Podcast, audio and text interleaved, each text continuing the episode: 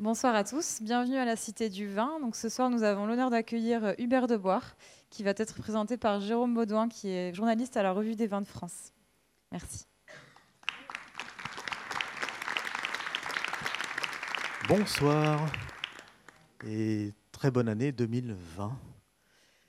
Ce soir, nous avons l'honneur de recevoir une figure emblématique euh, du monde du vin, qui est œnologue, propriétaire euh, de plusieurs crus emblématiques, euh, dont Angélus, La Fleur de Boire, et également d'un très très beau cru en Afrique du Sud. Et nous allons parler d'œnologie, nous allons parler de la vie à Saint-Émilion, du classement, nous allons balayer de nombreux sujets. Et je vous demande donc d'applaudir chaleureusement Monsieur Hubert Deboire. Qui est quelque peu gêné.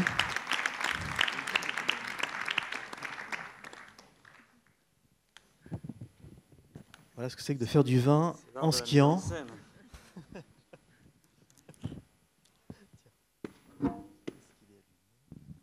Oui, c'est bon.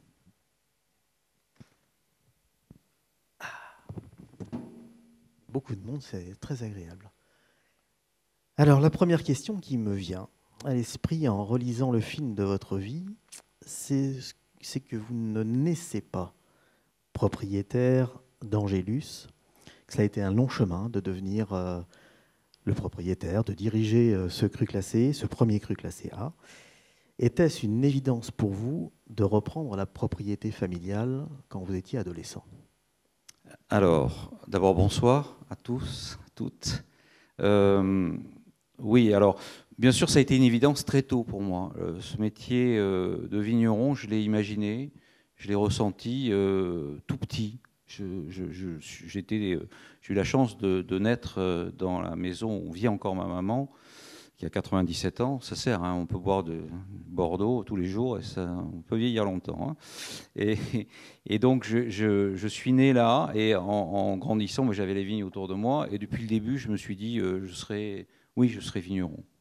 Euh, je ne pouvais pas forcément penser, c'est une propriété familiale, mais je serais vigneron. J'avais cette, sensibilité. Euh, après, c'est pas facile parce que d'abord j'avais une famille, j'avais un père qui était là, et euh, bon, on verra, on en discutera, mais c'est vrai que on, ne prend pas la place comme ça. Hein. Euh, enfin, en ce qui me concerne, il a fallu que j'aille la chercher euh, parce que ça n'a pas été que simple. Tout à fait. et quel Il y a un Ah si, c'est bon. Euh, quel visage avait le, vignoble de Saint-Émilion dans les années 60, 70 Est-ce qu'il ressemblait à ce qu'on connaît aujourd'hui ou c'était radicalement différent? C'était radicalement différent, ça je peux dire, oui. Euh, j'ai cette vision de propriété qui était exclusivement familiale, avec quelques euh, familles emblématiques, mais exclusivement familiales, où les, les, les relations étaient différentes. Je ne sais pas si elles étaient meilleures ou si elles étaient... Euh, en tout cas, elles étaient différentes. C'était un village vigneron. C'était un village vigneron. Euh, c'était, euh, ben, je veux dire, les écoles. Il y avait deux écoles. Il y a toujours deux écoles d'ailleurs. Ben, il y avait un partage de, des gens qui vivaient sur place, des, des propriétaires. Et ça a radicalement changé au, au sens social sociologique, parce que ce sont effectivement des gens qui sont arrivés de l'extérieur. Ça a beaucoup changé euh, aussi euh, techniquement, ça a beaucoup changé euh, avec une arrivée de, moyens que l'on ne connaissait pas à l'époque quand on, on, voulait acheter un peu plus de vignes. Ben voilà, on savait qu'il y avait en face. On se disait, bon, on va acheter, on connaît, tiens, c'est c'est mon voisin avec qui je vais, je vais pouvoir euh, avoir peut-être euh, une interrogation pour savoir celui qui va avoir cette parcelle de vigne, mais on savait où on allait. Aujourd'hui, euh, les choses sont totalement différentes puisqu'on ne sait plus où on va, puisqu'il y a une notion de démesure. Et que si en face de nous, on a quelqu'un qui veut absolument une parcelle, les moyens qui sont que, que, ces gens-là ont sont totalement déconnectés de ceux que les familles, même si on ne se plaint pas. on y reviendra tout à l'heure. Euh, vous êtes formé à la faculté d'œnologie de Bordeaux par l'un de vos maîtres à penser. Euh, je sais que c'est quelqu'un de très important pour vous. Euh, c'est Émile Pénaud. Et que vous a-t-il apporté? Beaucoup.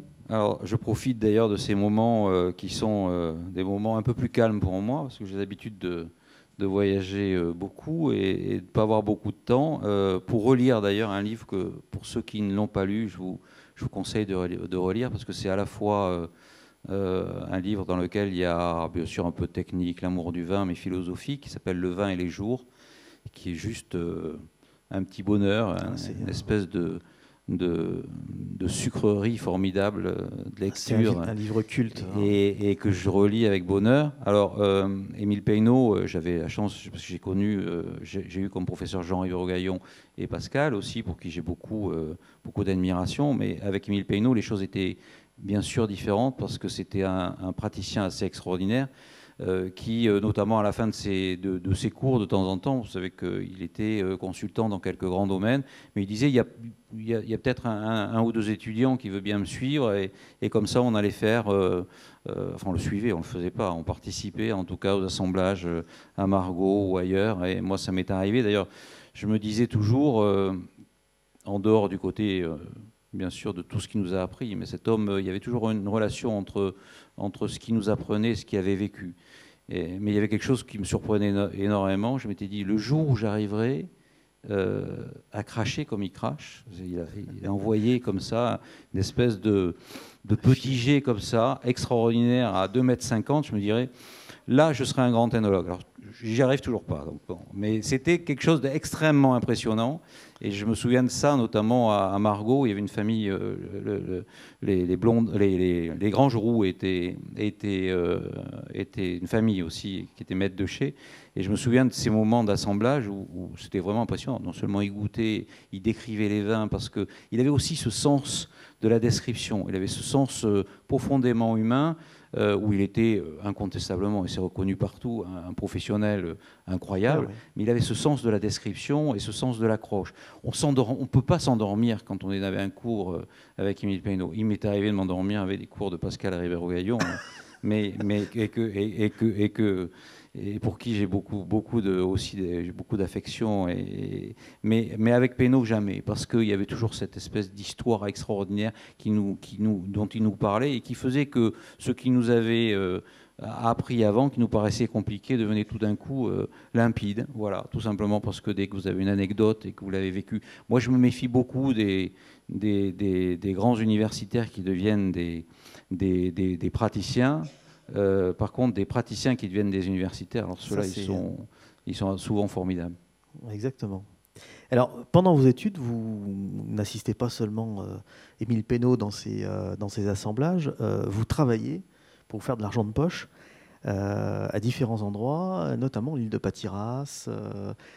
Qu'est-ce que ça vous a apporté de, travailler comme ça sur d'autres vignobles euh, de Bordelais Le premier point, c'est que la vie était. Moi, j'avais un père qui, qui ne donnait pas ses, des billets comme ça. Donc, il me disait euh, écoute, moi, je paie les études, après, tu te débrouilles. Donc, euh, il fallait que je me débrouille. Et moi aussi, hein, quand j'avais 22 ans, j'aimais bien le soir sortir, j'adorais le cinéma. Euh, voilà, j'allais chercher mes bouteilles, mes premières bouteilles à la vinothèque. Je rêvais parce que je ne pouvais pas les acheter encore. Et donc, il fallait bien que je trouve les moyens pour ça. Donc, le premier point, c'était simplement de, de, vivre et, de pouvoir euh, m'offrir ce, que je, voulais. Donc, euh, j'avais plusieurs endroits, mais j'en avais deux. Il y en avait notamment, c'est effectivement l'île de Patiras. À l'époque, il y avait de la vigne. Je ne sais plus s'il y en a aujourd'hui, je ne crois pas, mais il y en avait à l'époque. J'arrivais le vendredi soir. Il y avait un passeur qui venait nous chercher. On dormait sur place et je taillais la vigne, je, pliais, euh, je carassonnais, etc. Je me souviens d'ailleurs, pour la taille, c'était pas mal. C'est des cabernet sauvignon. Cabernet sauvignon qui poussent dans un dans des sols qui sont des sols forts, hein, mm. et, on s'en souvient. Le soir, on s'en souvient parce que on, mange avec la main gauche, hein, donc parce que la main droite. Le bois est, très dur. Voilà. Et j'allais aussi euh, travailler à la Sauve chez quelqu'un pour qui j'ai beaucoup d'admiration et d'affection aussi, qui est Francis Courcel, la famille, puisque je j'allais, j'avais entrepris sur la partie de, droite en rentrant euh, toute une partie de vigne où j'allais où j'allais euh, aussi faire la même chose, tailler. Faire les, travaux de la vigne. Donc ça, c'était important. Et puis le deuxième point, c'est qu'on apprend. Alors j'avais appris, parce que, enfin j'avais quand même appris, parce que toutes mes vacances, je les passais sur la propriété familiale. Euh, mais quand on est pendant les vacances et dans la propriété familiale, c'est peut-être pas tout à fait. Là, il y a quelqu'un en face qui vous dit si c'est pas fait euh, et correctement. Donc, euh, en plus avec des gens comme Francis Courcel, on apprend parce que si c'est pas taillé comme il faut, il vient vous dire non mais là tu non, c'est pas comme ça qu'on taille. C'est comme ça que j'ai appris ce que c'était que l'arcure, comment on travaillait, etc. Et beaucoup d'autres choses. donc on apprend. Enfin, les deux, les deux points, c'est d'abord qu'on sait ce que la valeur de l'argent et ensuite on apprend son métier. Alors du coup, vous arrivez en 1980 diplômé d'onologie à Angélus. Mais là, votre père euh, ne vous prend pas pour un onologue. Il, vous embauche, mais comme ouvrier viticole. D'abord, je ne sais pas si pour lui, c'était énologue, c'était chimiste. Alors donc ça, ça ne voulait pas dire grand-chose. et, donc, euh, chimiste, non, il me dit, si tu veux travailler, oui, oui, euh, ben voilà, je travaille pendant 5 ans comme ouvrier agricole. Donc je démarre avec, avec les équipes que je connaissais bien, puisque je, travaillais les, les, vacances ou les week-ends. Mais, mais, là, je travaille vraiment avec eux. Pas simple d'ailleurs, hein, parce que fils du patron qui arrive, on lui dit bon bah, tiens, tu vas voir si tu tiens. et, mais c'est formidable parce qu'à la fois, euh, je crois que ça crée euh, à l'intérieur de l'équipe une ambiance et, une relation qui est différente. Il y avait toujours euh, une relation forte, il y avait aussi un respect, mais d'un autre côté, un respect, tu travailles, tu es comme nous, et, et, je me souviens des moments de taille, parce qu'on peut dire que la viticulture, c'est un, un beau métier, oui, c'est un métier formidable, mais c'est pas un métier facile. Hein. Surtout le métier de mm. vigneron, c'est pas un métier facile. On le voit euh, au mois de juin quand euh, on voit les gens qui fait beau, qui sont dans les vignes, mais quand c'est au mois de janvier que euh, qu'il y a du vent, qu'il pleut, qu'il fait 0 degré et qu'il faut aller tailler la vigne, là je peux vous dire que c'est plus compliqué. À l'époque, il n'y avait pas de sécateur électrique en plus. Hein. Euh, donc euh, c'est beaucoup plus compliqué, mais c'est une école de la vie. On est sur les tracteurs, on apprend à travailler. Et je pense qu'on crée aussi à l'intérieur de l'entreprise qui a été que, que j'ai dirigé euh, à la suite, une espèce de, de, respect de ce qu'on a pu faire de la part de l'équipe, parce qu'ils savent qu'on a fait ce travail et qu'on l'aime et qu'on a fait ce travail comme eux, et que voilà, on est prêt à le refaire s'il faut de temps en temps. D'ailleurs, on peut le refaire. Et alors en 85, euh, vous tentez de vous imposer. Euh, vous imposez votre vision d'Angélus euh, à Angélus. Mais ça ne se passe pas si bien que ça avec votre père. Qu'est-ce qui se passe? Il y a une petite crise. J'avais commencé à vouloir imposer, hein, parce qu'on ne reste pas comme ça pendant 5 ans sans vouloir imposer. Mais comme ça, vous savez, ça existe partout. Hein, ça existe dans tous les métiers, en politique ailleurs. On, avance petit à petit, hein, on fait bouger les choses. Je me souviens très bien quand euh, je fais rentrer des barriques à Angélus, que je dis d'abord à mon père, tiens, on va acheter des barriques, et que mon père me dit, euh, ça c'était peut-être en 82, euh, et que mon père me dit, non, non, on va pas acheter des barriques, on vend très bien les mains comme ça, c'est pas la peine d'aller acheter des barriques, ça, ça coûte, donc, donc je vais voir le tonnelier, je passe, je passe un ordre et j'achète les barriques. Et, quand les barriques arrivent, c'est marqué Monsieur Deboire sur la. Voilà. Le père me dit ce que c'est, qu'est-ce que c'est Je lui dis c'est les barriques euh, qu'il faudra que tu payes. Quoi. Et comme, comme il était quand même, il avait un sens, euh, ben, il a payé les barriques. Voilà. Donc euh, petit à petit, les choses se sont faites. Enfin, c'est un exemple, il y en a eu beaucoup. Et, la vendange en verre a été quand même. Alors la vendange en verre, j'avais commencé à en faire un peu, mais il se trouve, c'est vrai que juin 85, juillet ou fin juin 85, ça je m'en souviens parce que c'était c'était un moment important. J'étais avec 8 ou 10 personnes de la propriété qui avaient à peu près tous l'âge de mon père. Hein. Et, euh, on, faisait de la vendange en verre. Parce que je pense qu'on a été euh, parmi vraiment les premiers à mettre en place, non pas que je sois un fou de la vendange en verre, mais de temps en temps, il faut bien le faire quand la, vigne est généreuse et quelquefois trop généreuse. Donc, euh, on coupe des raisins. Et à un moment, il y a un, un, employé de la propriété qui me dit ben, J'ai besoin de m'en aller, donc il s'en va. Et je ne sais pas pourquoi il s'en va, mais je le vois assez rapidement parce que dans les 10 minutes, je le vois revenir avec mon père. Et là, mon père furieux, et devant tout le monde, me dit Mais qu'est-ce que tu fous là? On voit bien que tu n'as pas gagné, que tu ne sais pas ce que c'est, que l'argent, etc. Bon, là, je lui dis Écoute, ça fait cinq ans qu'on travaille ensemble. Et euh, devant tout le monde, là, maintenant, on ne va plus discuter longtemps, donc c'est ou toi ou moi. Et ça s'est fait comme ça, et ça a été dur parce que moi, je pensais jamais que la réaction serait comme ça. Ça a duré euh, longtemps, je ne sais pas combien de temps, mais longtemps, parce que c'est un, moment fort. Et, papa m'a dit euh, au bout d'un moment, bah écoute, euh, j'ai 63 ans, donc moi je suis beaucoup trop vieux, donc c'est moi qui pars. Mais il est parti d'un coup, c'est-à-dire qu'après, évidemment, on a eu des relations de père familiales, mais, mais, plus directement dans l'entreprise. Et moi, j'ai eu ce sentiment de me retrouver orphelin, ce qui a été sans doute affectivement difficile. Et par contre, pour mon métier, qui m'a obligé à avancer et qui m'a certainement aussi fait marquer des points parce que euh, j'arrivais avec un certain nombre d'idées, dont on disait souvent des idées, il arrive de l'université, etc. Euh, donc j'ai avancé alors que d'autres euh, n'ont pas avancé. Donc ça a permis sans doute à Angélus de prendre des places et de prendre de l'avance, d'être moteur sur beaucoup de points. Justement, c'est le, ce qu'on voit, c'est-à-dire qu'en en l'espace de 30 ans, l'ascension fulgurante d'Angélus par rapport à ses voisins jusqu'au classement de 2012. Oui, c'est un, mode, les choses changent heureusement aujourd'hui, mais enfin, euh, on est quand même, euh, il y a des notions de, conservatisme important, et notamment euh, quand on est à Saint-Émilion, dans des crues classées, où, moi j'ai vu, enfin, si vous voulez, c'est un peu comme dans Gabin, Gabin dans la Horse. ce que je fais, je le fais parce que mon père le faisait et, que mon grand-père le faisait, et je pose pas de questions, quoi. C'est comme ça. Et moi, j'arrivais, je disais, ben moi, euh, je posais des questions et c'est pas forcément comme ça. Et donc, ça permet d'avancer et ça permet d'autant plus d'avancer quand on participe. Parce que moi, j'ai passé euh, les cinq ans, les cinq premières années où j'étais euh, vraiment ouvrier agricole. Et après, quand je prends la direction d'Angélus en 85, pendant encore 7 ou 8 ans, je, participe tous les jours aux travaux. Je suis euh, dans mes chais, je vinifie, euh, je suis sur mon tracteur, je fais les traitements, euh, je forme mes équipes et je suis avec eux. après, j'y suis forcément un peu moins parce que la vie a fait que le développement de la propriété et, des autres propriétés, des autres activités et des autres engagements ont fait que j'étais moins, j'étais d'une autre façon.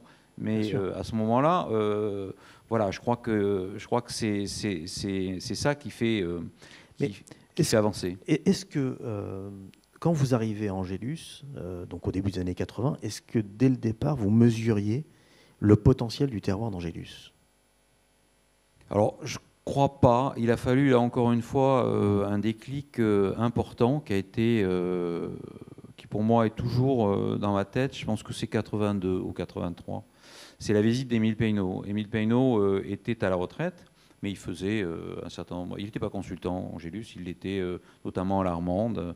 Et dans son tour, il s'arrêtait. Et un jour, je reçois un appel en disant Émile Peynaud passe. Et donc, moi, je, reçois Émile Peynaud et, je lui fais goûter des vins qu'en plus, j'avais sans doute pas fait, mais peu importe. Je fais goûter 78, 79, 80, 81 peut-être. Et il goûte ces vins-là. Et c'est quelqu'un d'extrêmement euh, aimable, euh, euh, poli, etc. Et, il me fait, il n'est pas dithyrambique, hein, mais, mais, il dit oui, oui, c'est pas mal.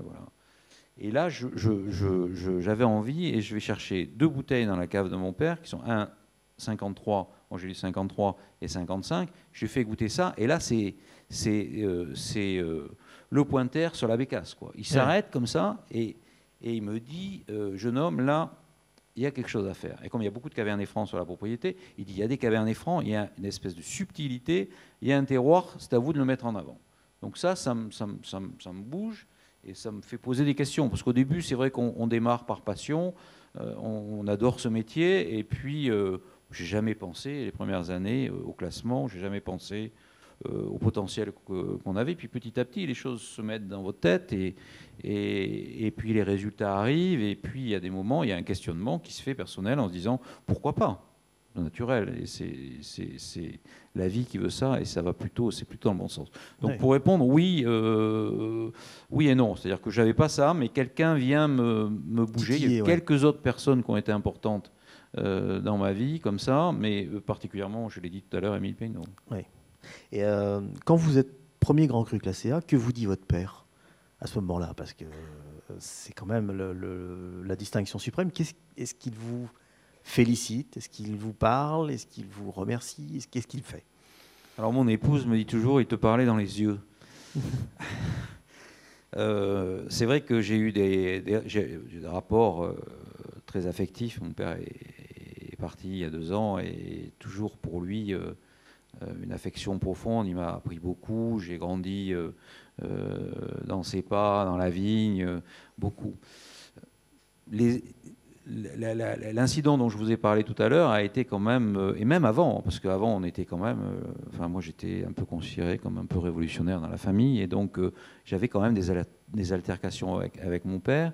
On n'était pas d'accord sur des tas de choses, c'était pas que pour le vin, hein, c'était vrai pour la religion, la politique, etc. On a toujours été quand même tout en s'aimant profondément, et ensuite ben, la vie a continué, et je crois qu'on n'a jamais eu d'échange euh, et je regrette. C'est pas que de sa faute, c'est aussi de ma faute, mais je crois qu'on n'avait certainement pas, ni l'un ni l'autre, euh, de communication dans, dans, cette direction. On n'a jamais pu s'exprimer en se disant les choses. Je sais qu'il en parlait beaucoup. Il en parlait euh, à mes enfants, il en parlait à ses amis. Il était très fier de ce qui avait été fait. Mais à moi, la relation père-fils, là, dans les yeux, face to face, là, on n'a jamais eu ça. Non.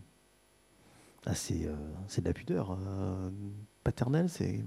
Euh, je pense que c'est une forme de pudeur, c'est aussi une forme...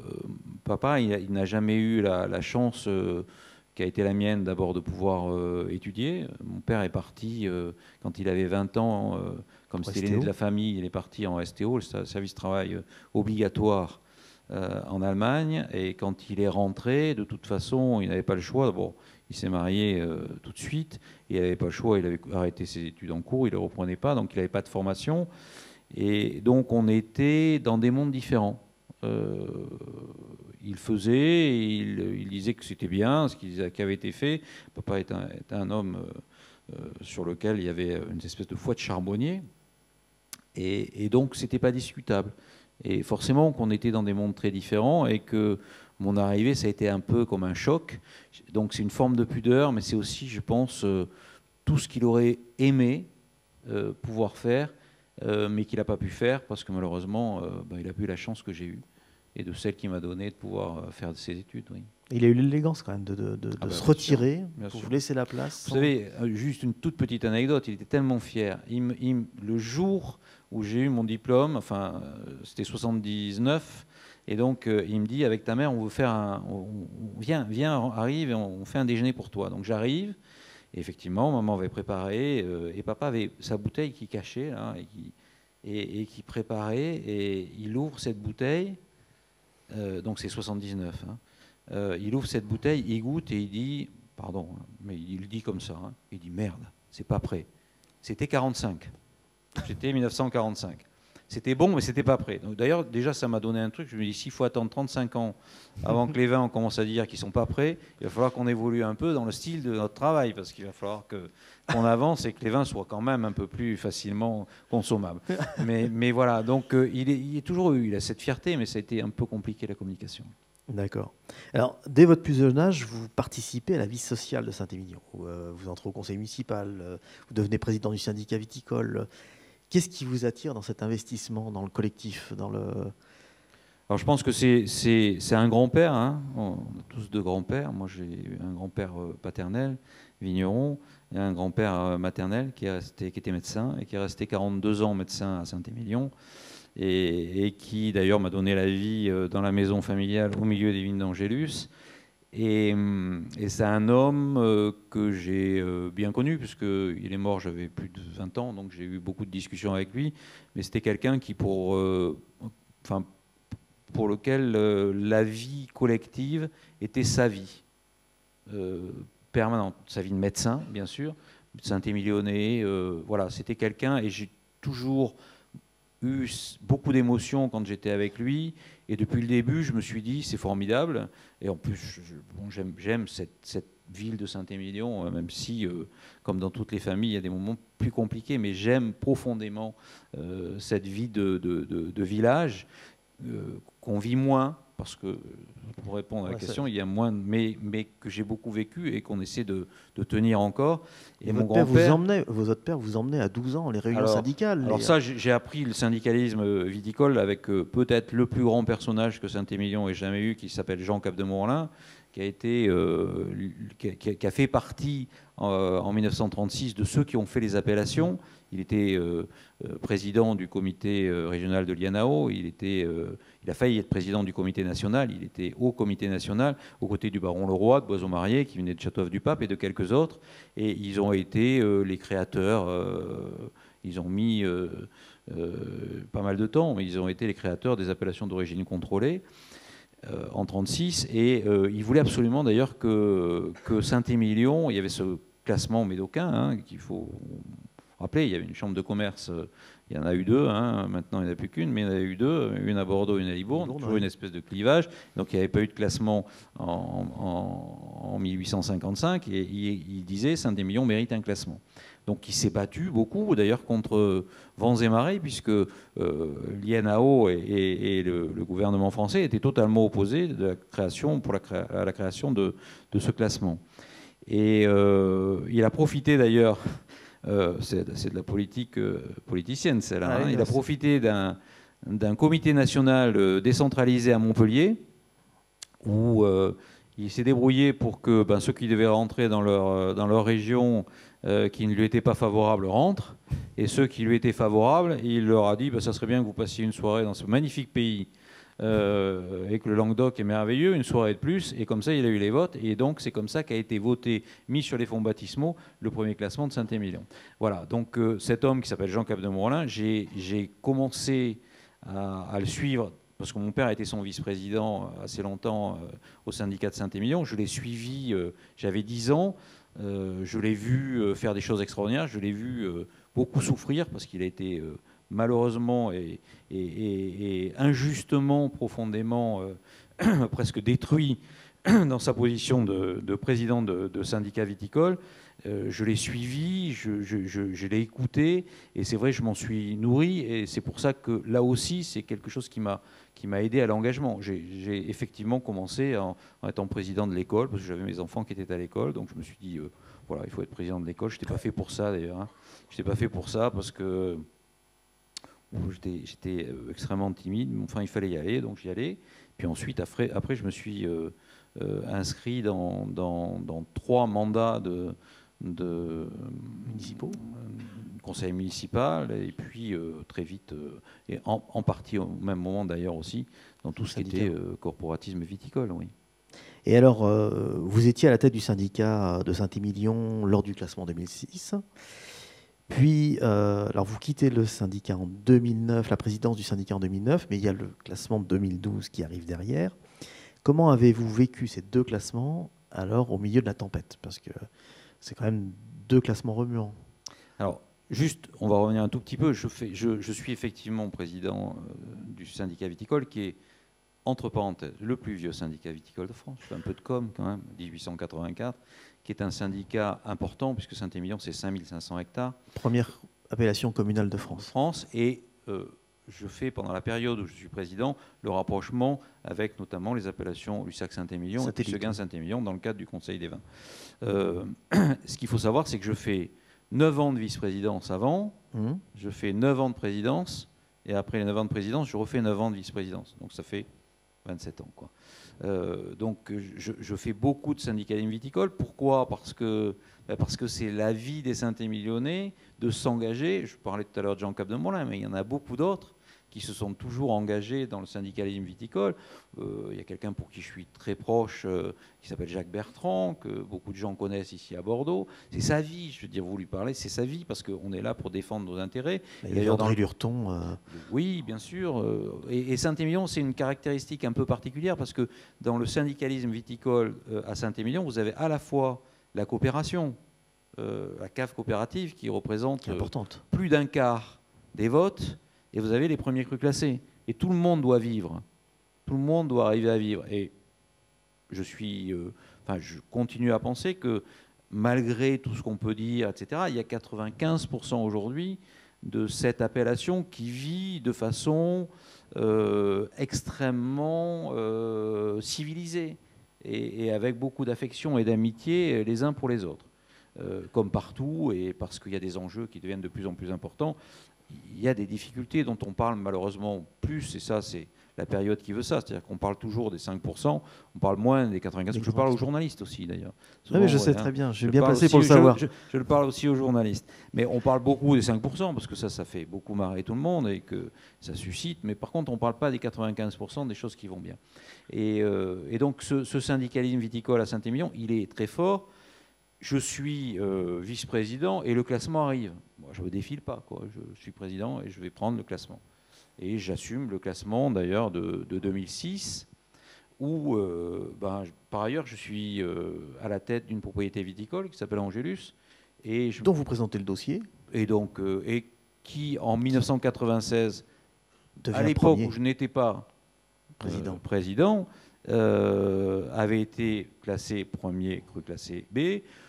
Il y a un certain nombre d'éléments qui me font penser qu'en 2006, on peut avoir une chance d'être A notoriété, des dégustations, des, des, prix atteints, etc. Beaucoup de choses qui font qu'on a quelque chose. Donc je, bâtis un dossier à côté de ça. Je bâtis un dossier et euh, à la sortie de, de, cette période-là, Angélus n'est pas classé. je, le reconnais. Donc. Bon, certains ne le reconnaissent pas, donc ils vont attaquer le classement. Pas moi qui l'ai attaqué. Hein. Non. non. Donc il attaque, le classement est cassé. Donc moi, en 2012, je représente, je suis plus président, je représente un classement. Et là, vous êtes. Euh, et là, vous êtes A. On est, on est classé A, notamment avec euh, des points qui sont importants, puisque euh, le classement, il est fait avec des notes de dégustation. On ne peut pas rentrer parce que ça n'intéresse pas forcément tout le monde, mais à partir de, on, a quand même 50% de notes de dégustation pour être classé, parce qu'il y a une première dégustation. Puis ensuite, si on veut être premier, il y a 30%, et le reste c'est marginal. Non, c'est le terroir, c'est la notoriété, etc. Bon, moi j'aurais rêvé d'ailleurs qu'il y ait 50% euh, de, de notes de dégustation, parce que moi je connais mes notes de dégustation, alors je ne connais pas toutes les autres, mais je peux penser que rien qu'avec mes notes de dégustation, on n'aurait pas eu un A, on aurait eu un double A, parce que je les connais mes notes de dégustation. D'ailleurs, en tant que journaliste, j'aimerais bien que vous preniez la tête, mon cher Jérôme, pour demander à tous ceux qui sont passés premier cru classé A de parce que ça, fournir de, leurs notes. De fournir leurs notes. Je suis assez content d'ailleurs. Ça serait, ça serait une bonne idée parce qu'on va quelquefois chercher des choses. mais demandez-leur de fournir leurs notes. Comme ça, ça va, on va remettre l'église au milieu du village et on va bien voir ce qui s'est passé. Avec plaisir. Je relève le défi. Eh bien. Voilà, donc non, juste je termine en disant que se passe ça. Je, je, je laisse la, la présidence en, en 2009. Pourquoi? Parce que j'ai fait 9 ans de présidence. Hein. Je peux vous dire que 9 ans de présidence, c'est aujourd'hui les présidents quand ils en font 5-6 chez nous, euh, ils arrêtent hein, parce que c'est quand même compliqué. Derrière, vous êtes obligé de porter, de, c'est formidable, mais c'est une partie de votre vie quand même que vous n'avez plus professionnellement. Et j'ai la chance d'avoir une famille qui accepte de me dire bon, tu fais ça et pendant ce temps-là, ben tu as euh, autour de toi une équipe. Euh, et notamment, nous, une directrice technique, peut-être dans la salle et, qui, euh, et qui, euh, qui, qui, vient euh, pendant toutes ces périodes où moi je suis beaucoup moins présent, qui est là pour tenir l'entreprise. Il faut pouvoir le faire parce que c'est, je vous rappelle, c'est quand même aujourd'hui tous ceux qui travaillent dans les syndicats viticoles quelque part, ici à Bordeaux et ailleurs, c'est non rémunéré, c'est c'est non dédommagé, etc. C'est quand même du temps passé. Et même si je regrette rien, et si j'ai à le refaire, je le refais parce que j'ai une vie passionnante. Et même si vous prenez des coups, je les reprends demain matin parce que c'était passionnant et, formidable. Je l'ai fait, je l'ai fait beaucoup. Je me suis particulièrement bien euh, entendu, notamment avec, euh, avec la coopération saint-émilionnnaise d'ailleurs. J'ai fendu beaucoup de dossiers pour eux. Pas travaillé, euh, contrairement à ce qu'on peut penser pour les crus classés, je travaillais pour, pour cela. Et, d'ailleurs, même à l'époque où on m'a demandé de prendre la présidence du CIVB, ce que j'ai refusé, ceux qui sont venus me demander, c'est le syndicat des Bordeaux. Hein. Ce n'est pas le syndicat des creux classés ou des Pauillac, c'est le syndicat des Bordeaux. Donc moi, je crois que c'est une Bordeaux, c'est une c'est un, grand vaisseau dans lequel euh, on, a, on aurait fort à faire, on aurait beaucoup plus d'intérêt à jouer la confraternité et à jouer l'entente euh, ensemble, puisque chacun, euh, la grande période des, des c'était ça, on portait, portait une appellation euh, des premiers crus classés euh, au vin qui portaient l'image de Bordeaux. plutôt que d'essayer aujourd'hui de tirer la couverture un peu à soi. Oui. Et euh, le prochain classement arrive, donc dans deux ans, il me semble, 2022. Euh, là, vous allez rester en retrait. Ah, non, non, on continue à, postuler pour. Oui, vous postulez, mais postule, on au niveau syndical, on va pas laisser, c'est trop bien. on va pas laisser ça comme ça. Non, non, mais bien sûr, de toute façon, moi, je garde quelque chose qui reste très euh, très en dehors de toute cette problématique de classement qui est la Jurade de Saint-Émilion, où on groupe tout le monde et on porte un étendard qui s'appelle Saint-Émilion, mais qui n'a rien à voir avec le classement. Pour le reste, je suis effectivement euh, très en retrait pour les questions que vous comprendrez, parce que j'ai le cuir dur, mais, mais il y a un moment... Euh, je comprends tout à fait. On, évite quand même. Oui. En, 40 ans, le, vignoble de Saint-Émilion a vécu une véritable mutation. Donc on, en a, on a commencé à en parler tout à l'heure. Euh, avec l'arrivée de nombreux investisseurs, des institutionnels, une hausse du prix du foncier. Euh, quel regard portez-vous sur cette évolution sociologique profonde? Qu'est-ce que ça donne? Parce que ça change beaucoup. En tout cas, ça change beaucoup.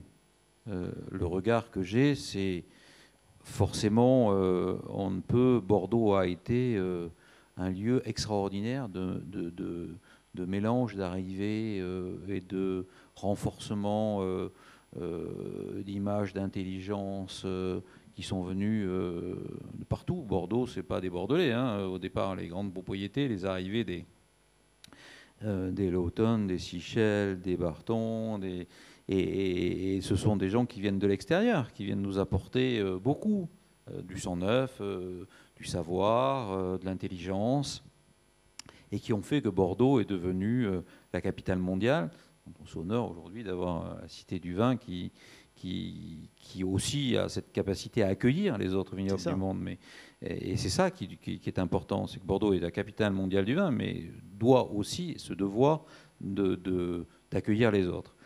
Euh, mais, mais, donc, euh, euh, je pense que cette mutation, elle, a, elle génère aussi à Saint-Émilion des choses assez extraordinaires, des gens qui arrivent avec euh, des ouvertures d'esprit, une façon de réfléchir, une façon de travailler. Euh, euh, on n'est plus systématiquement dans des clivages.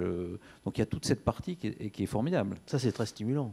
Ça, c'est extrêmement stimulant. Et ça, Comme, il est d'ailleurs le, classement de Saint-Émilion, qui voilà. est extrêmement stimulant parce que il peut avoir peut y avoir aussi, on peut parler de côté négatif. Il y a des côtés extraordinaires, ce challenge permanent de se dire, ben, nous aussi, on peut y arriver.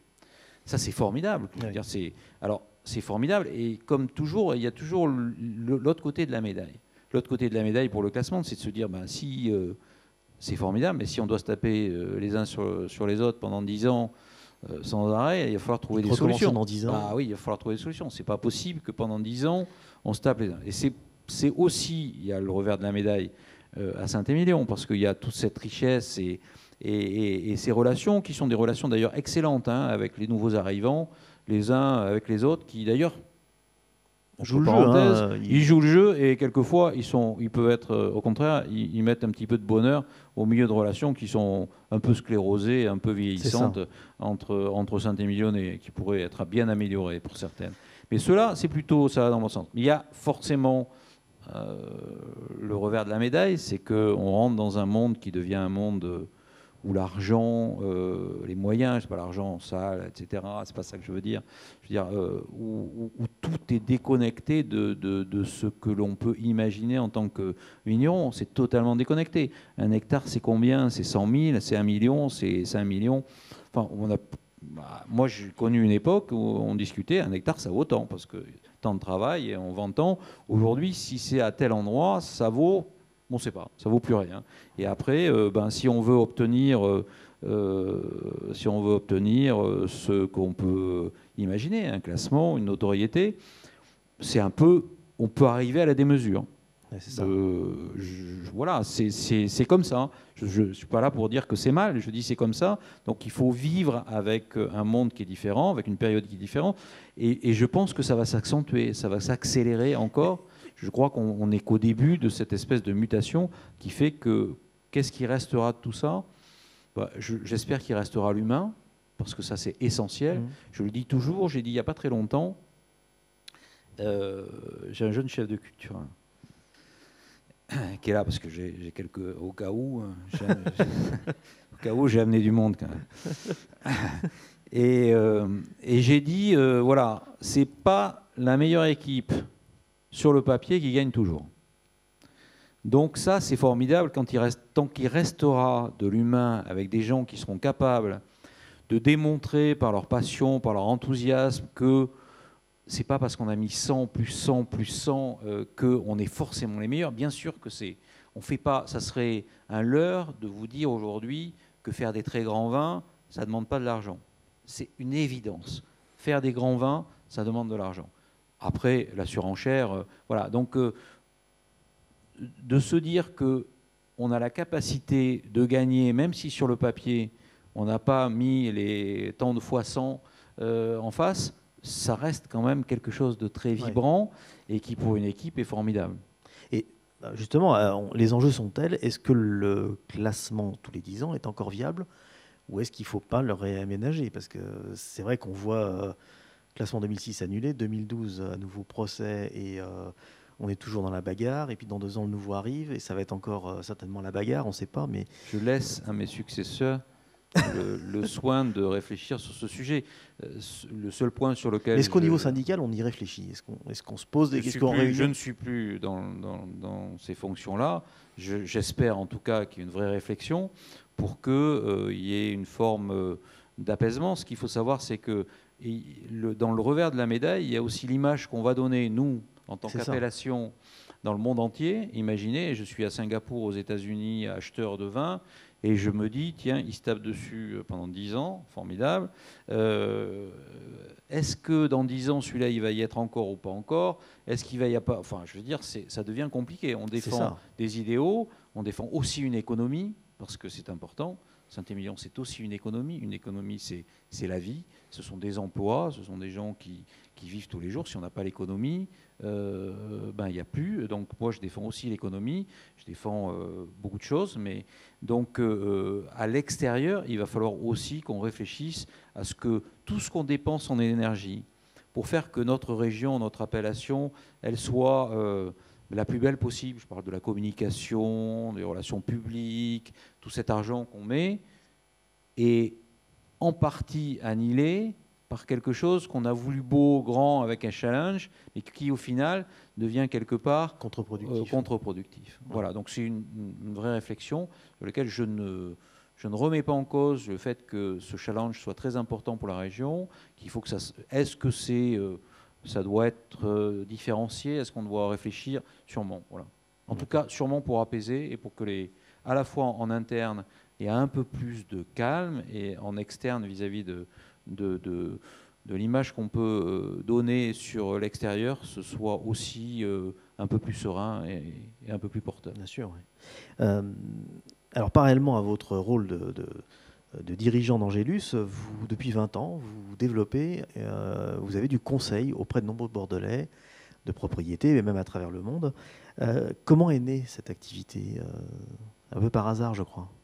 Alors j'en fais, je, sais que j'en fais beaucoup, mais vous savez, quand on aime, on compte pas. Moi, j'arrive pas à m'arrêter. J'adore ce métier passionnément. Donc, Il y a combien, combien vous conseillez de propriété Alors là aussi, j'ai du monde puisque j'ai mon associé qui est à côté de moi, qui est en face de moi, et on est parti. Je suis parti tout seul, et maintenant nous sommes six dans cette entreprise, et on conseille environ 85 ou 90 propriétés, avec un laboratoire d'onologie ah qui est très pointu. Euh, qui est derrière, puisqu'on a aussi tout un pôle de, recherche. Euh, c'est juste la passion qu'il faut. Parce que moi, ça s'est passé euh, en, 2000. Je reçois la visite. Un jour, coup de sonnette, je reçois la visite de quelqu'un qui me dit Je suis le nouveau propriétaire du Clos des Jacobins. Monsieur s'appelait Gérald Friedman. Et, il me dit, moi je me dis, bah, il est sympathique, il vient se présenter, c'est quelqu'un qui habite pas loin, et en fait, il me dit ben non, non, écoutez, j'ai vu ce que vous avez fait, euh, je voudrais que vous occupiez de ma propriété. Donc voilà, ça démarre comme ça.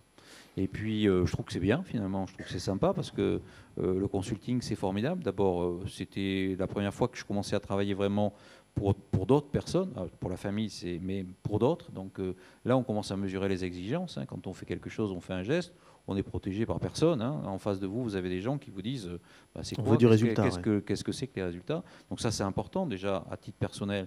on se dit euh, ouais, bon, là, il faut, faut, quand même être bon. Et puis le deuxième point, c'est que bien sûr, on, donne, enfin, on, donne, on donne ce que l'on sait, on essaie d'aider, mais on apprend, on apprend, on apprend énormément. On apprend d'un point de vue, euh, d'un point de vue social, on apprend parce qu'on fait des échanges extraordinaires, mais on apprend aussi, euh, même techniquement, on apprend. Et tout ça, ça rejaillit sur la totalité de la structure. Donc euh, petit à petit, on passe de 1 à 2 à 3 à 4 ou 5, puis au bout de 5 ou 6 ou 10, je ne sais plus, je trouve à, ce moment-là que ça, commence à... Et je demande à Philippe Nunes, qui était à l'époque uniquement directeur euh, technique de, la propriété de la fleur de bois, euh, de venir me rejoindre. Et puis petit à petit, on bâtit, donc on s'associe. Euh, il prend aujourd'hui en plus la, la, direction générale de Fleur de Bois. On est assez occupé, mais et on bâtit. Et maintenant, on a des jeunes énologues que l'on a associés, hein, qui ne sont pas simplement des, des, qui travaillent pour nous, mais qu'on a associés. Et, on développe avec passion ce, métier, qui est encore une fois un métier dans lequel on profondément humain et qui doit être aussi profondément euh, professionnel. C'est-à-dire on, est là pour assurer euh, de plus en plus la pureté, la propreté, euh, mais aussi aujourd'hui, sans rentrer dans, les détails, on, privilégie, on explique que les lieux dans lesquels on vit, les écosystèmes, les, biotopes doivent être protégés. C'est aussi notre mission d'expliquer qu'on ne peut pas forcer les gens, mais qu'il y a une direction à prendre et on l'apprend, mais on l'apprend euh, d'une façon scientifique. Oui, parce que vous êtes œnologue, certes, mais vous n'avez pas oublié vos racines et vous êtes très attentif à l'environnement. Et vous faites énormément d'expérimentations euh, à Angélus, euh, de l'agroforesterie, des choses comme ça. Qu'est-ce que vous pouvez nous en dire deux mots sur, le, sur cet attachement à la.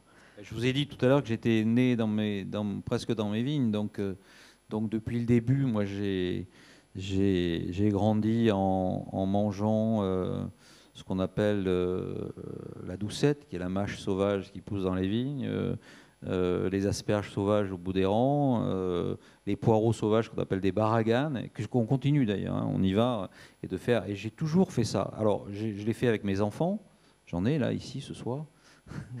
J'ai deux de mes filles qui sont là. Euh, elles sont là, elles sont en bonne santé d'ailleurs, hein, elles vont bien. Euh, et on le fait pour les petits-enfants, puisqu'il n'y a pas très longtemps, j'étais avec, euh, avec mes petits-enfants, on est allé ramasser justement des baraganes et, de la doucette. On continue à le faire. Donc depuis, je, moi j'ai été, bercé avec ça, avec cette culture dans laquelle ben, il fallait qu'on fasse les choses le plus proprement possible. Mais à un moment, les enjeux sociétaux sont tellement importants aujourd'hui mais tellement important. Je crois qu'on ne mesure pas, et je le dis euh, fortement, sans être euh, ni un dogmatique, ni intégriste, etc. Je crois que tout doit être appuyé sur une notion euh, du savoir. Le savoir, c'est, enfin, l'intelligence nous permet ça. C'est tellement important. Mais aujourd'hui, les enjeux sont tellement importants. C'est pas une vague, c'est un tsunami qui nous arrive dessus. Et si si on ne le fait pas, je veux dire euh, non seulement je ne me sentirai pas bien, mais je, pense que les générations qui viennent nous regarderont en disant mais qu'est-ce que vous avez fait de ce patrimoine que vous avez reçu? Je parle de, cette terre, mais la, terre au sens du toucher, qui, euh, moi je me souviens euh, quand j'avais des, employés de, la vigne qui travaillaient les sols et qui sentaient, qui allaient même jusqu'à croquer la terre, presque la manger en, disant mais ça, elle sent bon, euh, là, ça c'est bien, et ici on fera, on fera des grands vins. Euh, ce, patrimoine extraordinaire que l'on a, c'est une évidence euh, qu'il faut la garder, la conserver, la transmettre, et dans les meilleures conditions possibles. Alors, je pensais que c'était super ce qu'on faisait, moi. Je pensais, puis petit à petit, quand j'ai regardé, je me suis dit, ben ouais, c'est bien, mais c'est pas assez. Et on a commencé, ensuite l'arrivée de, Stéphanie, ma fille, euh, à mes côtés à Angélus a été aussi en disant ben ouais, c'est une génération encore plus sensible, en disant ouais, ben, c'est bien de le dire, mais à un moment il faut le faire. Donc euh, bon, on se dit ah ben ok, on, va rentrer, l'agriculture biologique, on y va, même si c'est pas simple, on y va. Et puis c'est pas assez, quoi. C'est pas assez, donc euh, on va un peu plus loin. Aujourd'hui, on travaille sur des notions d'agroforesterie. Qu'est-ce qui se passe dans les sols Tout ce qui est tout ce qui est mycorhizien, qui est un, qui est un, quelque chose d'absolument extraordinaire, qui est un, tissu de communication absolument fantastique qui existe dans les sols, euh, sans vouloir être ésotérique, parce qu'on reste des scientifiques, justement. La différence, c'est qu'on mesure. Alors vous, pourrez me poser la question est-ce que, est que vous êtes euh, en biodynamie Et je vais vous dire non, je ne suis pas en biodynamie, parce que je pense qu'on utilise 70% des principes de la biodynamie. Il y a 30% sur lesquels, aujourd'hui, je suis pas très à l'aise. Ça ne veut pas dire qu'on n'expérimente pas. Parce que justement, on essaie, mais je suis pas très à l'aise parce que c'est votre esprit cartésien qui. Ah, parce que c'est pas mesurable, c'est-à-dire qu'une année sur l'autre, euh, et tant que c'est pas mesurable, euh, voilà, je peux pas avancer. Et je parlais d'économie tout à l'heure. Je ne peux pas accepter aussi de perdre une récolte. Ça, je n'accepterai jamais de perdre une récolte. C'est-à-dire que ce sont des emplois. Seuls les gens qui aujourd'hui sont certainement euh, ont leur argent qui vient d'ailleurs que de l'agriculture ou de la viticulture peuvent se permettre de dire ça en disant je fais une année blanche ou deux années blanches parce qu'après tout c'est pas grave. Moi je peux pas. Hein. je veux dire entreprise viticole même si Angélus c'est pas est, plutôt euh, très bien loti, mais je peux pas me permettre de dire cette année on va faire 30% euh, d'une récolte. Ça c'est pas possible. Donc je reste un cartésien et je suis convaincu qu'aujourd'hui faire du bio c'est possible. Faire de la biodynamie ou, ou pas de la biodynamie, peu importe, mais aller vers quelque chose qui est plus loin, en tout cas, euh, notamment sur les problèmes de cuir, sur, euh, qui va chercher plus loin, pourquoi pas, euh, quand on parle aujourd'hui des, cycles lunaires, etc. Oui, c'est sûr, mais aujourd'hui, il n'y a pas un scientifique, un physicien, j'en ai vu pas mal, qui est capable de vous dire exactement ce qui se passe. Hmm. en tout cas, sur, le, sur la vigne. Je veux bien tailler la vigne euh, quand elle est en, lune descendante, etc. Enfin, quand euh, on est à la Fitte Rothschild qui a 300 hectares, si on, si on taillait qu'en lune descendante, et j'ai jamais vu la parcelle qui avait été taillée en lune montante à côté ne pas faire de vin alors que l'autre en faisait, par exemple. Donc tout ça, il va falloir quand même euh, il faut expérimenter. Moi, je suis pour ça, toutes ces expérimentations qui permettent de, montrer que ce que l'on dit, c'est une réalité, ça se reproduit.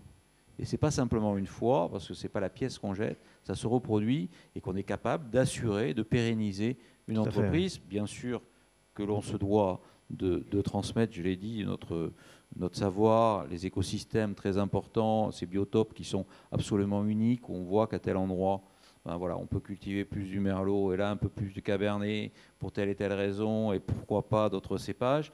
Euh, ça, c'est formidable. Mais je crois que le premier des devoirs, c'est aussi de vivre. Bien sûr. Et euh, alors, euh, il y a vos filles qui sont euh, ici. je disais en introduction que vous êtes propriétaire de nombreux crus sur le Bordelais, donc la Fleur de Boire, Château de France, Château de Bellevue. Et vous êtes également copropriétaire d'un cru en Afrique du Sud, qui a une histoire singulière, c'est Klein Constantia. Comment êtes-vous arrivé là-bas et qu'est-ce qui vous a attiré sur cette propriété? Alors juste un petit point, c'est vrai qu'on travaille euh, en famille et particulièrement euh, avec mes deux filles, une à Angélus et, Coralie euh, sur, sur la fleur de bois et son propre vignoble qui est le Clos de Bois, qu'elle a développé avec beaucoup de talent d'ailleurs. Mhm. Et cette propriété, alors l'Afrique du Sud, c'est parce que moi j'ai toujours eu, depuis que je suis arrivé à Angélus, j'ai toujours eu des stagiaires. Ça a toujours été très important et des, stagiaires avec qui ils portent pas que la brouette. Hein. Stagiaires avec qui on partage, on travaille, on avance. Euh, et quelquefois, d'ailleurs, ils font bouger un petit peu parce qu'ils amènent euh, des informations. Il se trouve que euh, en 86, j'ai eu deux jeunes stagiaires africains d'Afrique du Sud, université de Stellenbosch. que l'année d'après, ben, j'avais six demandes, donc on n'a pas pu prendre les six, on en a pris un, de plus, je crois. Et ils étaient tellement sympas qu'on s'est dit, à l'époque j'étais avec avec un de mes meilleurs amis, euh, qui est Dominique Ebrard, qui, était ancienne famille propriétaire de Cheval Blanc, on s'est dit, euh, tiens, on, va aller, euh, on va aller visiter l'Afrique du Sud. Et on l'a fait pendant trois ans. On a pris un camping-car avec, avec ces jeunes Sud-Africains et on est parti de Johannesburg et on a traversé l'Afrique du Sud pendant trois semaines. Bon, j'ai été fasciné par ce pays et j'étais fasciné bien sûr par, par l'environnement. C'était aussi la période Mandela. C'était euh, ce qui se passait était formidable, mais j'étais après fasciné aussi par ces vignobles que je trouvais incroyables. Et euh, d'ailleurs, pour ceux, euh, qui aiment Dominique Lapierre, vous avez un livre qui est absolument fantastique qui s'appelle Un arc-en-ciel dans la nuit et qui retrace cette histoire de l'Afrique du Sud qui était dans cette partie-là, qui était totalement inhabitée. Et il y avait deux routes de la soie. Il y avait une route de la soie maritime, une route de la soie continentale. Pour la route de la soie maritime, c'était les Hollandais qui, qui, qui, Et la révocation de l'édit de Nantes, c'est 1685, mais il y a eu quelques huguenots qui avaient ressenti que ça n'allait pas aller très bien et, qui étaient partis en Hollande et qui ont pris le bateau avec des Hollandais. Et s'étaient arrêtés, ils s'étaient dit il faut faire une colonie parce qu'en fait, il y avait à peu près 50% des gens qui mouraient du scorbut ça. Euh, sur la route. Donc ils se sont dit on va faire une colonie, puis là on va planter euh, euh, des légumes, des fruits, etc. Et là, il y avait quelques Français qui ont commencé à s'établir. Et d'ailleurs, la la femme du premier gouverneur s'appelle Constance, s'appelait Constance, c'est pour ça que ça s'appelle vin de Constance. Et cette propriété a fait ses premiers vins, la propriété de Klein Constantia a fait ses premiers vins, qui sont des suites, hein, des, vins, des vins sucrés, hein, qui, sont issus de muscat, qui sont passerillés sur pied, a fait ses premiers vins 1685. Donc quelquefois il faut relativiser quand on dit les plus grands, les plus beaux à Bordeaux, on sait tout avant tout le monde. Ouais, 100 ans avant Guillaume, on faisait déjà des, vins, des vins là-bas. Et c'était des Français qui avaient commencé. Il y a une, vallée qui s'appelle Frenchouk, qui est la vallée des Français. Mais donc cette propriété, ça a été, euh, euh, je m'étais dit un jour, euh, ben un jour parce que j'adore ce pays, j'achèterai quelque chose. Et je pas si j'ai bien fait parce que c'est compliqué, hein. C'est fantastique, mais c'est compliqué. Et euh, quelqu'un que, pour qui, euh, qui, était un, qui est toujours un ami et une famille que j'aime beaucoup, qui sont les, les Prats. Euh, J'en avais parlé à Bruno Prats à l'époque en disant bah, tiens, un jour, je voudrais bien, j'irais bien en Afrique du Sud. Et comme ils avaient vendu Cos d'Estournel et qu'il avait à côté des, des vignobles qu'il avait achetés avec d'autres personnes, euh, me dit ouais, pourquoi pas. Et un, jour de 1984, de fin 84, il m'appelle et il me dit euh, Hubert, si vous voulez venir avec moi en Afrique du Sud, j'ai un dossier. Donc je pars en Afrique du Sud avec lui. Et on, 84, non 84, euh, 2004. 2004. Pardon, pas vieillir. 2004. Et donc je pars avec lui et on arrive euh, à Stellenbosch, c'était pas Klein Constance à l'époque, dans une propriété qui s'appelle Anvilka et qui était et qu'on achète finalement et on l'achète tous les deux avec un troisième partenaire et le partenaire est propriétaire de Klein Constantia. Je vous le fais vite parce que sinon j'y passe. Euh. Et, euh, donc euh, un jour ce Sud-Africain pour des raisons X et Y décide de vendre à un Tchèque la propriété, donc on se retrouve un peu orphelin et on a deux solutions. Soit on vend, soit ben, on va le voir ce que l'on fait et on lui dit ben, on pourrait faire un merge, on prendrait tout regrouper et c'est comme ça qu'on devient copropriétaire de euh, Klein Constantia, qui est une propriété, et aussi d'Anvilka, hein, mais Klein Constantia, qui est la propriété historique par excellence, qui est magnifique, qui est une propriété qui fait 120 hectares, dans lequel on fait bien sûr ces vins de Constance, mais on fait aussi euh, des chardonnays, des sauvignons euh, et, d'autres choses, qui est absolument unique, qui est sur cette partie, qui est la partie sud du Cap, qui est Constance, dans lequel il y a sept vignobles. Et au départ, ça s'appelait Constantia, il n'y en avait qu'un seul. Il a été divisé en Groot et en Klein. Et puis il y en a eu quelques autres qui ont eu droit à l'appellation. Et euh, c'est un lieu absolument magique. Euh, on a, euh, d'ailleurs, je ne peux pas y aller. On devait partir dans 15 jours. Manque de peau. on n'y va pas. Mais c'est un lieu absolument magique, formidable. Et, et, on fait ce vin qui, qui aussi a une histoire incroyable. Il est cité dans la littérature euh, par Baudelaire. Euh, Napoléon buvait ça. J'espère que c'est ça qui le calmait, que c'est pas ça qu'il a quand il était à Sainte-Hélène. Il en buvait à euh, Sainte-Hélène, oui. Voilà. Et, voilà, il est, c'est un, un, vin absolument incroyable.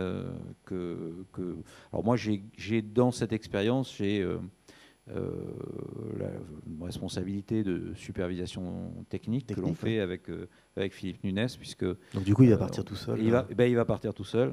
voilà. En général, on fait un voyage chacun, mais là, ça, va être lui tout seul. Bon, vous êtes un vrai amateur de vin, de toutes les régions viticoles. Mais y a-t-il un vignoble en particulier où vous auriez aimé vinifier et élaborer un grand vin? À vinifier, oui, mais aussi euh, y être, pourquoi pas, c'est la Bourgogne. Alors j'ai j'ai une affection toute particulière pour la Bourgogne. D'abord, j'aime bien les Bourguignons parce qu'ils sont, ils sont des vignerons comme je l'entends. Euh, ils, sont, euh, ils ont une perception de la vigne et du vin que j'aime. Et j'ai eu une chance extraordinaire qui, et je lui rends hommage, c'est Michel Béthane, quand, quand j'avais dans les années 80 qui m'a amené dans ce vignoble plusieurs fois. Je suis allé avec lui plusieurs fois. J'ai quelques anecdotes. Il m'a fait rencontrer Henri Jaillet deux ou trois fois. J'étais même à un moment travaillé un tout petit peu avec les Mortés. J'ai rencontré les Coches du Riz, les Lafarge, les Monty, etc. J'ai une belle histoire qui était au Clos des Ducs avec le marquis d'Angerville à Volnay on était en train de dîner avec Michel euh, et, à ce moment-là, le marquis arrive avec un, magnum de 64, nous sert le magnum et se met à pleurer. Et je regarde Michel et je lui dis euh, Tu sais pourquoi il pleure? Il me dit Ouais, c'est l'année où il a perdu sa fille.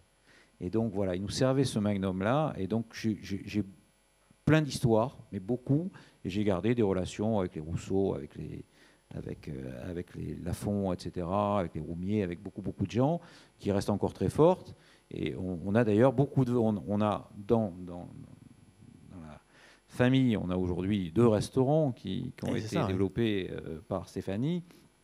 Euh, étoilés à Saint-Émilion-la-Cadenne, où je crois dire qu'il y a un peu plus de 1000 références de vin, et, et, notamment beaucoup, beaucoup de Bourgogne, parce que je crois que j'ai transmis à, à, tous mes enfants et particulièrement à mes deux filles euh, l'amour de l'amour du Bourgogne, mais pas que d'ailleurs, parce que après aussi j'ai à partir de la, Bourgogne, je suis allé euh, beaucoup dans, le Rhône, euh, des gens comme m'ont ouvert les portes, des gens comme Clap à Cornas et, beaucoup d'autres.